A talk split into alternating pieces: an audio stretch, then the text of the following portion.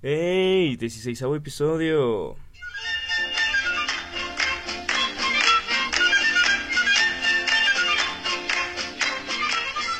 Dieciséisavo episodio, no sé si diga dieciséisavo, ya me están confundiendo mucho esto de los números, pero pues aquí seguimos, aquí seguimos, ya por fin la parte, la parte 2, Luis, algo bienvenido de nuevo aquí a este, eh, este, el podcast más grandioso de, de la colonia, güey.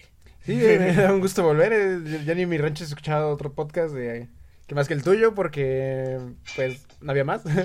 Pero un gusto volver, un gusto volver. Por fin tenemos ya la parte 2 de, de Pixar. Eh, solamente vamos a recordar rápido la lista. Eh, en lugar número 20 está Cars 2. Lugar 19, Cars 3. Lugar 18, Gran Dinosaurio. O Buen Dinosaurio. Un gran pequeño dinosaurio. Eh, la única película de Pixar que tiene un dinosaurio. Número 17, Buscando a Dory. Número 16, Monsters University. Número 15, Cars. Que es donde nos quedamos el anterior. es donde nos quedamos. Efectivamente, nos quedamos en el podcast anterior. Y ahora sigue con el número 14. El número 14 es nada más y nada menos que. Luego sigue Coco. Coco, lugar número. Wow, número 14, güey. Número 14. Son 20 películas de Pixar. Entonces, número 14, Coco. ¿Crees que es una buena posición, güey? Yo diría que sí. Yo diría que sí. Yo diría que sí. Porque, así como analizándolo todo, porque. Yo diría que sí. Yo diría que sí. Eh, ah, es, es buena, es bonita. La verdad es que yo sentí súper lindo, güey, cuando escuché la canción de Disney en mariachi. Como que es, una, es un buen homenaje. Y muchos dirán como que... Ah, no mames, güey, eso, eso no se parece a México, güey. Es la peor, es la, es, es la peor representación, güey. Así, aquí en el norte no es así, güey. Acá en el norte, y en Chiapas tampoco es así, güey. O sea, no. Pero para mí quedó bien, o sea, quedó como una representación buena de México. Sí, todavía como medio... Eh, como antigua, que todo, piensa como que todo el mundo vive en un rancho, güey, pero según yo esta película se basa en, en la época de los eh, 50 por ahí, 50, 60 y en esa época pues sí, pues no vivían así todos, pero era mucho más común vivir de esa manera, entonces Como de pueblito. como de un pueblito exactamente, entonces este se me hizo una buena representación de México, estuvo bien, pero no es tan divertida, güey. No, no, no hay algo que yo, que me cague de risa, güey, o como que no, güey, un personaje que me haya súper encariñado, no, como que no, no, no me convenció del todo. O sea, a mí tampoco, realmente. Pienso yo que, por ejemplo, lo, lo que es el villano, ¿cómo se llama este? Ernesto de la Cruz. Se me hace buen villano. Ah, sí. Eh, me gustó mucho esa parte de la película, pero no hay otra cosa que me diga, wow, me super... Súper encantó. Ajá, exactamente. como- Bueno, el final está bonito, güey. ¿Tú, ¿Tú chillaste, güey, con Mamá Coco? Estuvo a punto, estuvo a punto. Yo sí Es chillé que con sí. Mamá Coco. Si tú no lloraste como Luis, no tienes corazón. Ok. En- por cierto, y en el número 13 está Valiente. Valiente. Valiente, Brave. Brave. La película de esta chica eh, pelirroja, eh, súper independiente, súper girl power, que a mí, de verdad, estaba, estábamos como... Uy, van después de Coco, antes que Coco, pero... A, a mí en persona sí me gustó.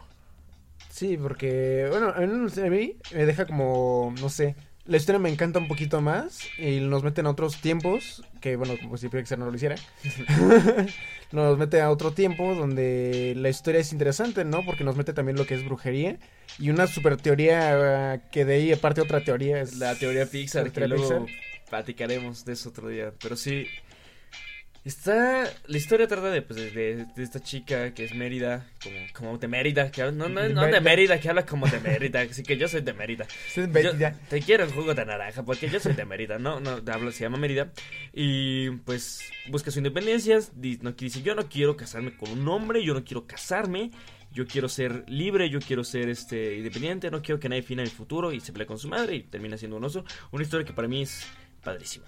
Padrísima, no, no súper memorable, la verdad es que no tiene los mejores finales, pero hay ciertas partes muy divertidas, los tres ositos son, sus tres hermanitos son muy divertidos, eh, creo que tiene un muy bonito mensaje también, al igual que Coco. Tiene este. Bueno, Coco tiene mensaje de pues, no olvidar a los seres muertos. No sé. Sí, sí, ahora que lo estoy viendo, sí es como. Que tal vez pondría Valiente como en 13, 14, no sé.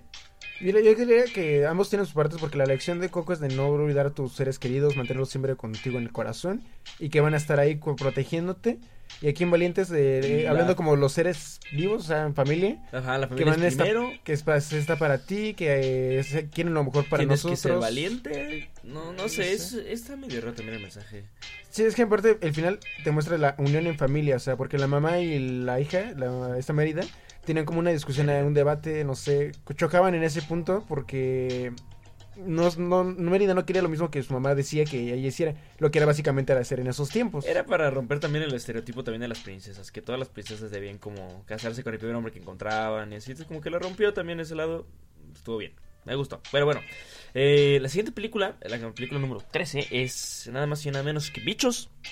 Bichos es una película que a muchos no les gusta, a mí me mama Bichos, la verdad es que Sí, me gusta mucho. a mí también. Luego otra vez me bajé, me iba pues del camión y la vi hasta después de mi parada, o sea. Me estaba pasando en mi camión. Sí, la estaba pasando en el camión y yo iba viéndola y todavía me bajé como dos paradas después por terminar de ver la película. Es la historia de Flink, una hormiga que se quiere. Es la segunda película que realiza Pixar después de Toy Story. Eh, todavía como que estaban ahí viendo cuál era como el estilo que iban a adoptar. Entonces, este, bueno, se trata de Flink, la, ardi- la ardilla, la hormiga. La siguiente película, bichos de ardilla. Ardillas, ardilla. roedores. Eh, se trata de, de Flink, que es la hormiga. Hormiga que, que es inventora, pero no se siente adaptada o este no se siente parte de, de toda la comunidad del hormiguero, le gusta la princesa, en su búsqueda de, de corregir un error, eh, va por unos bichos guerreros que terminan siendo eh, actores de circo. Que para mí es como mu- muy divertido. Tiene un villano, güey, tiene de los mejores villanos de Pixar, güey, este Hopper, Hopper. el grillo que es como, güey, sí, está loco. Lo está, es que yo lo veo como dos partes. Está loco, pero su- sabe hablar, sabe hablar entre el- lo que es su, pues así como ejército. Su gente. Su gente, o sea, le sabe como mutear, o sea, si no lo entienden, a las buenas se las va a dar Y su, fácilmente a la mala. y su carnal. Su carnal que está todo... Y su hermano que me da muchísima risa de... Oh, si no lo hubiera prometido mamá que no te mataría ahorita, te, mandé, ahorita estarías haciendo añicos, ¿no? Que le, que le dice... Sí, que decir estar haciendo niños ya. ¿Me crees tonto o loco? Eh, aparte tienes eres muy... O sea, no... No sé, como que no es de las mejores, pero tiene para mí escenas muy cagadas. Cuando están con las con la obra de las hormiguitas de morir, morir. Y se cae y se, Y se otro y se desmaya el otro. ¡Oh! Una bambusita.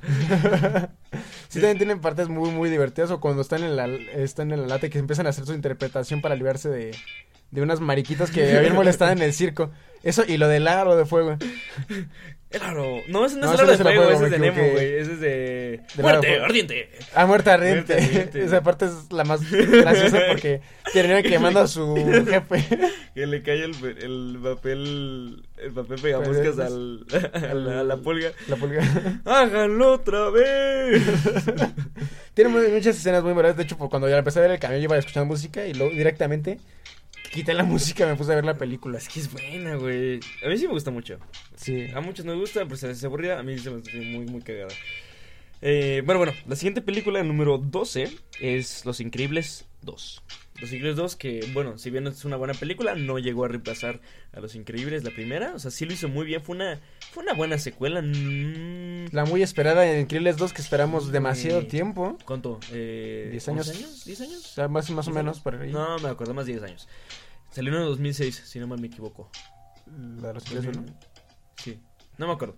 Este, todo el mundo, todo el mundo quería una secuela. Yo me acuerdo que de chiquito pues estaba idiota y, y la veía y le decía a mis papás así como que es que ya va a salir la 2 porque sí, porque el, el subterráneo al final sale, entonces iba a salir la 2. Obviamente no sabía que ni siquiera si iba a salir la 2. Y sí, tardó 15 años tarde. Eh, pero bueno, Los Increíbles 2, que fue es la historia de mundo la ha visto, no sé quién no la ha visto. Si no la has visto, pues deberías verla. Se trata de, de Mister Increíble y Elastigirl volviendo a su vida como de héroes, teniendo, vol- volviendo a tener problemas. Ya la ciudad ya no quiere como héroes, pero los tratan de hacer otra vez. Y a través de unos ejecutivos, eh, fans de los superhéroes, tratan de meterlos otra vez a la sociedad, pero esta vez con Elastigirl y no con eh, Mr. Incredible. Entonces, eh, una villana súper, súper predecible. Predecible. Todo el mundo sabía lo que iba a pasar, como que eh, esa parte es la que no me encantó. El humor es bueno, eh, sí, Pues, es buena. A mí me gustó, me gustó mucho más porque en esta parte, pues, como es Elastigirl la protagonista más que Mister Increíble, van cambiando los roles, ¿no? Porque Mister Increíble que hacía era el que luchaba por todo, Ah, sí. el que era el mayor, ¿cómo se dice? El representante de los héroes, pero en este caso le toca a Elastigirl. Entonces es una parte que me gustó cómo, cómo pusieron su protagonismo a ella y cómo le muestran la otra parte a este Bob Parker de ser papá y que no es nada fácil.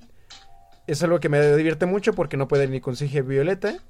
Ah, ya vemos allá ya con todos sus poderes, lo que muchos queremos ver. Esa parte es muy buena, cuando pelea con el Pac es muy buena. Sí, Aparte tiene un chingo de poderes, lo que será interesante. No, ya no, ya no. Quiero decir, es que lo que sería interesante ver la tercera parte con Jack Jack con todos sus poderes, pero ya Disney no va a hacer secuelas, ya no va a ser Sí, confirman que ya no. Secuelas de lo que ya tenían ya hecho, bueno, de películas anteriores como Toy Story, Wally o Increíbles, ya no habría más secuelas. ya se acabó. Pero bueno, siguiendo con las... Es buena película, a mí me gustó. Este, como todas las que están en Pixar, me gustó. Le faltó No. el villano, un mejor villano, no sé, no Sí. tan predecible porque todo al final sabíamos quién iba a ser. Y digas, oye, oye, se la rifó como villano. No, porque pref- realmente prefiero al de la primera este síndrome. Es, es más divertido, hasta esa parte no la habías tal cual como venir. Pero lo convenzo mucho con Jack. Sí. Eh, la siguiente película número 11 en la lista es Ratatouille. Ratatouille, una película que... Estoy pensando que el ratón que está en casa, bueno, rata que está en casa, ya es... Espero que sepa si esperemos que todas las rat- ratas que, es- que estén en el mundo cocinen como la rata de Ratatouille. Ignoren eso. Eh, muy divertida, de verdad es que como que... Me gusta, me gusta como, desde cómo inicia el, personaje, el personaje de Remy, como de alguna manera tiene como un don y tiene como la responsabilidad y como que le gusta cocinar. Y es, es divertida, no, no, no me acuerdo de alguna como escena como súper épica. O sea, tiene escenas padres, o sea, por ejemplo, la de cuando ya le da al crítico, ¿cómo se llama? ¿El crítico? gusto. No, No, este... eh, oh. Ego, ego, ego, ego. Cuando le, da- cuando le da Ratatouille y le remonta a su infancia. Sirvió para muchos memes después.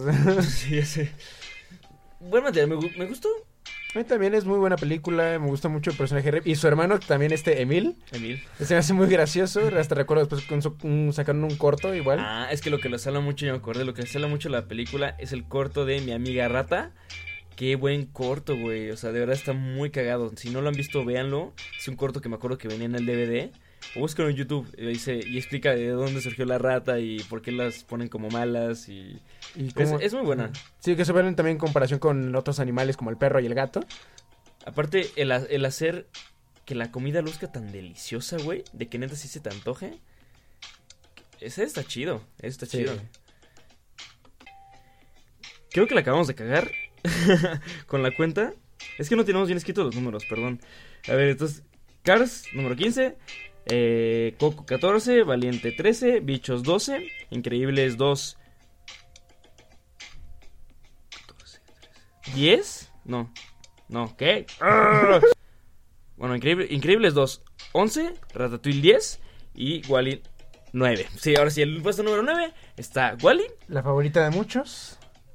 No sé, ¿la favorita? Yo no he escuchado que alguien diga que su favorita es Wally. Yo muchas veces he escuchado- bueno, algunas personas que otra persona que les encanta mucho la historia, que una de sus favoritas. Es muy divertida, a pesar de que no tiene casi diálogos, los robots son sumamente expresivos y solamente con las expresiones basta para que den a entender lo que sienten y cómo se la están pasando. Aparte, Wally es sumamente cagado, las escenas que tiene solito, cuando está armando las co- cuando está encontrando cosas, que se pone el brasier en la cabeza, que encuentra Queda extintor.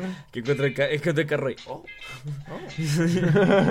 Aparte tiene los mensajes más chingones del mundo que es cuida el medio ambiente, que al parecer no nos ha quedado claro porque ya quedamos que la contaminación nos va a chingar a todos, porque lo que dijo la ONU es aterrador. Entonces, Vamos a morir, moriremos todos. moriremos todos.